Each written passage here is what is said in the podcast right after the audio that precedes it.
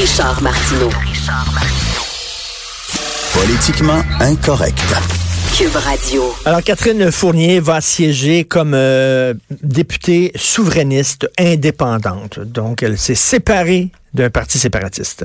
On va en parler un peu plus tard. Comme vous le savez, il y a des centaines de gens un peu partout en Occident qui ont quitté leur pays d'origine, c'est-à-dire qui ont quitté la France, qui ont quitté la Belgique, qui ont quitté les États-Unis, le Canada, euh, l'Angleterre pour se joindre à l'État islamique pour euh, euh, combattre au nom de Allah et d'établir un grand califat là-bas en Syrie. Et finalement, ça s'est pas produit. L'État islamique est en train, à toute fin pratique, de perdre cette guerre-là. C'est terminé. Alors ces gens-là disent, ah ben, finalement, c'était le fun, vivre dans mon pays d'origine, on est quand même bien. Fait que là, ils veulent revenir. Mais là, il y a peut-être des gens qui, effectivement, ont changé d'idée, qui n'ont plus les mêmes convictions qu'elles avaient, qu'ils avaient, mais il y a peut-être des gens qui continuent à croire au combat islamiste. Et là, euh, qu'est-ce qu'on fait avec ces gens-là? Comment on peut séparer euh, les gens qui effectivement euh, se sont trompés, ont vu la lumière et ceux qui continuent à vouloir combattre au nom d'Allah? C'est un défi énorme qui se pose aux démocraties. Nous allons parler avec M. Sébastien Boussois, qui est docteur en sciences politiques, chercheur associé à l'Université libre de Bruxelles et au Centre de prévention de la radicalisation menant à la violence à Montréal. Bonjour, M. Boussois. Bonjour. Bonjour. Alors, ben, j'imagine, bon, ce qui se passe en Europe et ce qui se passe ici au Canada, c'est pas vraiment la même chose. C'est-à-dire qu'il y a eu euh, beaucoup d'attentats euh, terroristes islamistes en Europe. Euh, mm-hmm. Bon, pas, pas beaucoup ici. Donc, c'est pas vraiment les mêmes défis qui se posent. Non, on est euh, dans deux réflexions euh, relativement, relativement différentes sur la manière d'agir, sur ces, euh, sur ces retournants, comme vous les, comme vous les appelez. Alors, c'est une vraie question. Déjà, non, même si Daesh est provisoirement pour moi éliminé territorialement, le plus grand danger est que cette idéologie, mmh. qui ne meurt jamais, continue à perdurer dans, dans les esprits de, de bon nombre.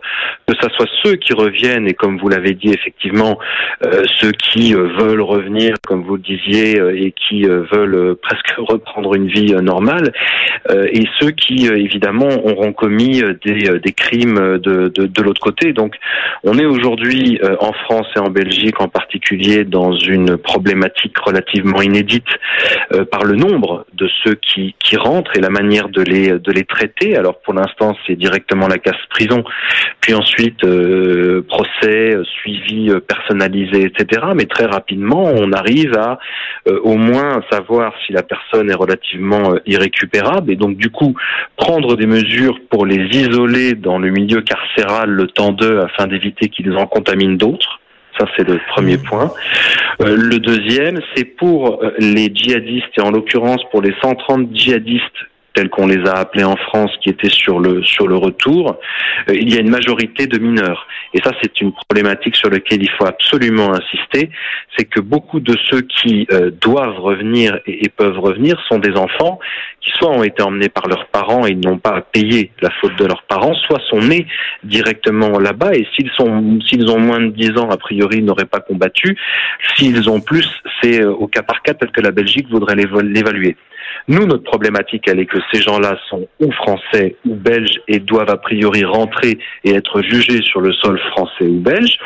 Mais on connaît les opinions euh, par cœur et j'ai sorti cette tribune dans le Devoir ce week-end et j'ai bien vu les, les, les, commentaires. Beaucoup de personnes, évidemment, ont tendance à plutôt penser que bah, ces personnes ont fait leur choix, ont presque fait leur choix de leur patrie Certains parlent souvent, euh, c'était pas une idée absurde non plus, mais de collaboration avec l'ennemi. Ça veut dire, eh ben, écoutez, restez là-bas et soyez jugés sur le sol où vous avez commis vos crimes.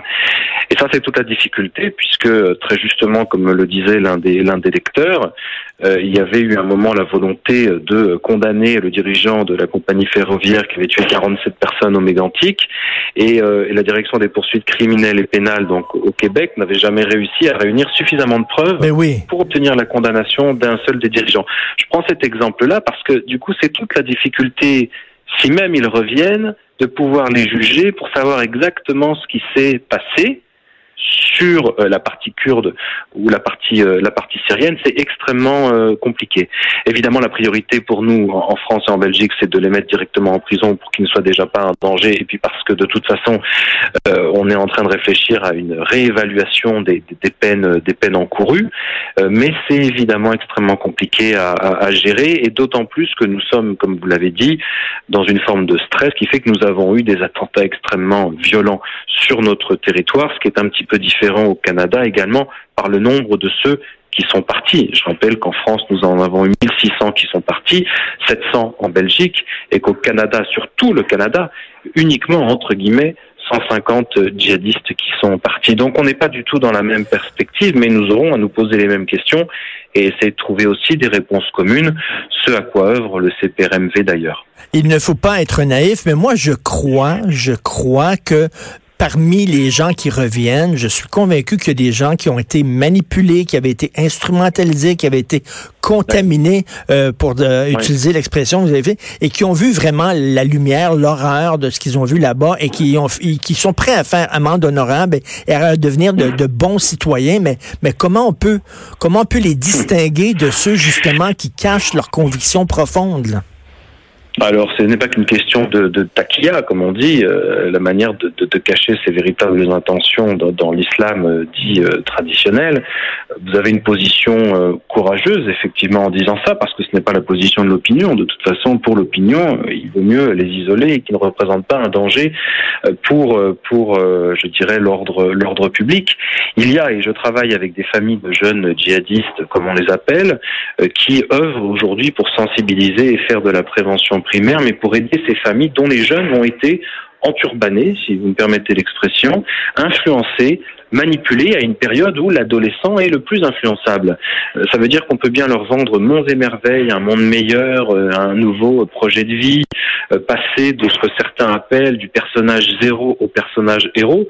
Le jeune, il va mmh. acheter. Il est dans une société déprimante, ultra-capitaliste, matérialiste, déspiritualisé, désenchanté.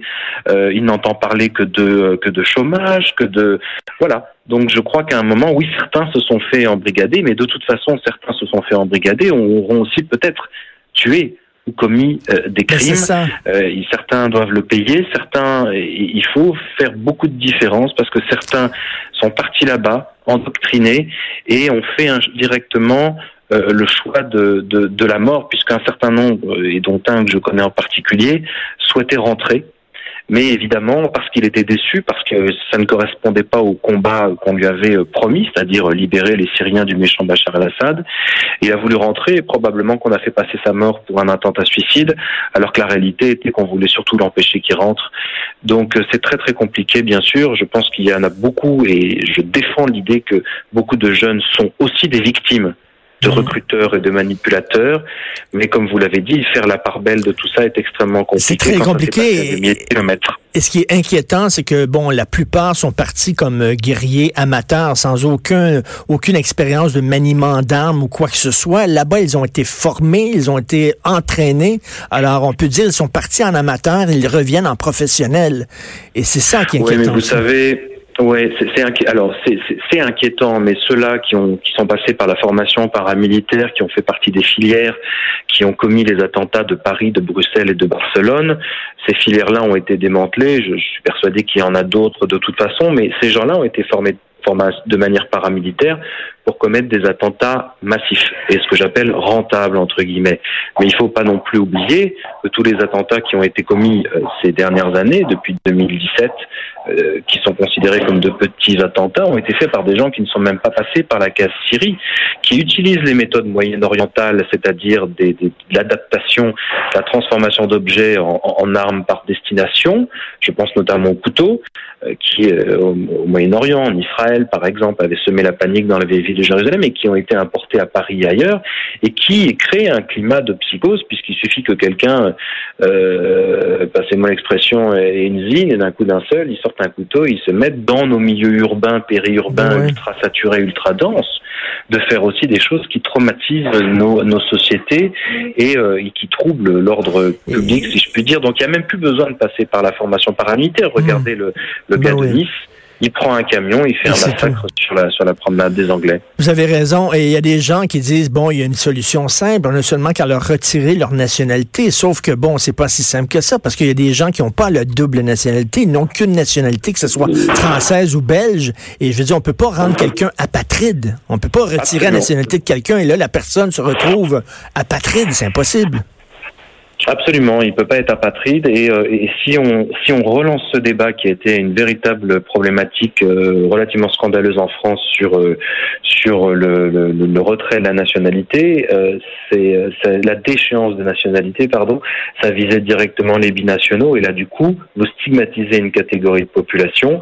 Or dans les chiffres que l'on voit, moi j'ai travaillé avec Dounia Bouzard et avec d'autres, on a énormément de je dirais d'Européens d'origine européenne euh, qui se sont convertis à l'islam, qui se sont radicalisés, vous avez des enfants de bonne famille, vous avez tout ça.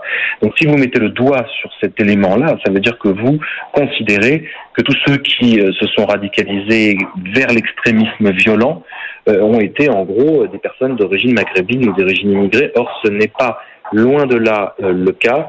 vous avez un nombre extrêmement important de, de, de, convertis, euh, de mineurs, de femmes, etc., qui a priori ne correspondent pas au schéma classique. Et comme vous le dites justement, euh, on ne peut pas retirer euh, la nationalité. Une grande partie de ceux-là sont, sont, français, et ça crée des véritables problèmes éthiques que de montrer du doigt des personnes dont on sait qu'évidemment on vise délibérément les binationaux.